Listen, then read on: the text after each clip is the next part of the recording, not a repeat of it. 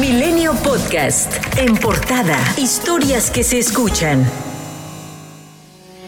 Millones de mujeres alrededor del mundo participaron en las manifestaciones de este lunes con motivo del Día Internacional de la Mujer, donde se pronunciaron contra la violencia de género, los feminicidios y la inequidad laboral. Por primera vez, luego de años de reclamos, las argentinas pudieron celebrar en su día la ley de derecho al aborto libre, que fue aprobada a fines de 2020 por el Congreso. En España las mujeres se arrodillaron, en Italia las calles se pintaron de verde, rosa y morado. En Albania, mujeres colocaron decenas de zapatos rojos en protesta por quienes faltan tras ser asesinadas. Las manifestaciones también estuvieron presentes en los países islámicos como Pakistán, donde los derechos de las mujeres son más represivos por cuestiones político-religiosas. En la capital de México, uno de los grupos de manifestantes partió desde la Estela de Luz y tres salieron del Monumento de la Revolución, todas con destino a la Plaza de la Constitución. A su llegada al Zócalo lograron derribar la valla metálica que protegía a Palacio Nacional. Otras colectivas feministas realizaron un círculo, tomadas de las manos y bajo consignas como No estás sola. Juntas gritaron para pedir un alto a los feminicidios. Miembros de la colectiva feminista radical incendiaron la bandera de México, donde elementos de la Secretaría de Seguridad Ciudadana utilizaron únicamente extintores, según lo dijo la subsecretaria de Desarrollo Institucional, Marcela Figueroa, en conferencia de prensa donde presentó videos de hombres infiltrados en las manifestaciones. Se tiene registro de la infiltración de hombres que agreden a las mujeres policías. Posteriormente, en su arribo al Zócalo de la Ciudad de México, un grupo de personas en actitud violenta intentaron saltar y derribar las vallas ubicadas frente al Palacio Nacional y la Catedral Metropolitana. Lanzaron petardos, bombas molotov y prendieron fuego en repetidas ocasiones. Por su parte, la Secretaría de Seguridad Ciudadana Capitalina categóricamente niega el uso de gas lacrimógeno u otro tipo de sustancia irritante para usar contra las manifestantes.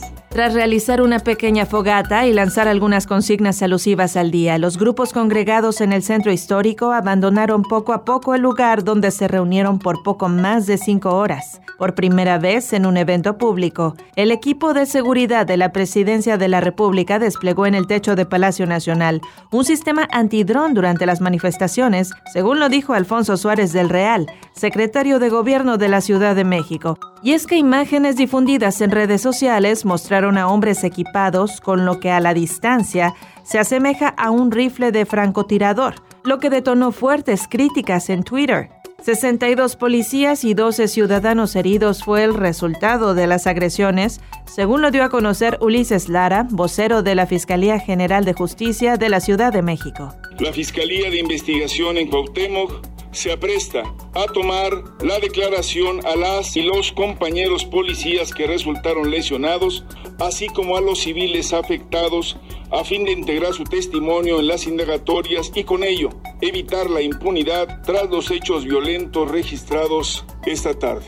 El presidente Andrés Manuel López Obrador afirmó que las protestas feministas comenzaron en su gobierno e insiste en que son promovidas por los conservadores. El primer mandatario defendió la colocación de la valla que protegía a Palacio Nacional, la cerca metálica que el coordinador de comunicación social de la presidencia, Jesús Ramírez, llamó en redes sociales Muro de la Paz, lo que desató críticas, pues en realidad se interpretó como una hostilidad hacia las manifestantes.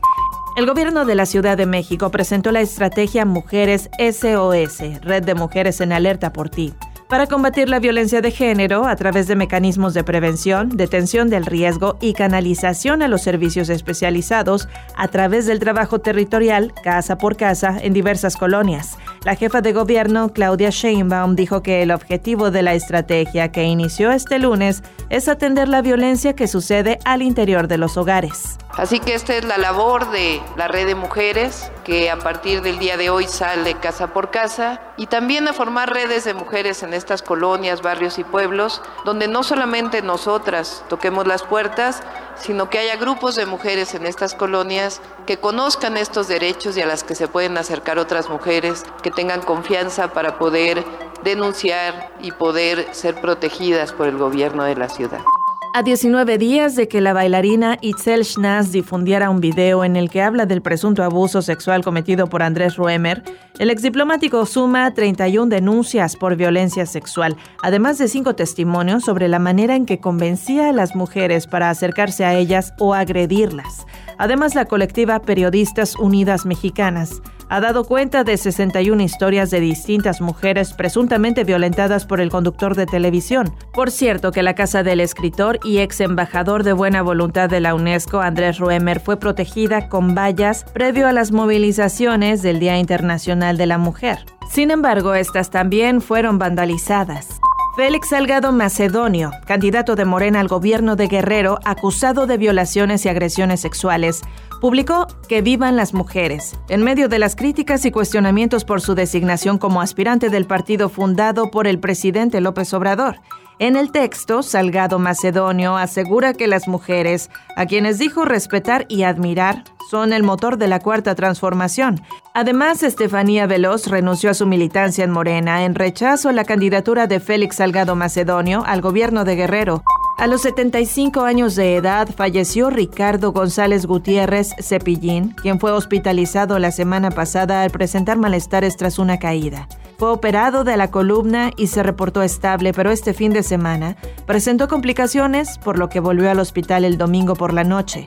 El deceso de Cepillín fue confirmado por su hijo Ricardo González Jr. México acumula 190.923 muertes por coronavirus SARS-CoV-2 y 2.324.954 son casos estimados.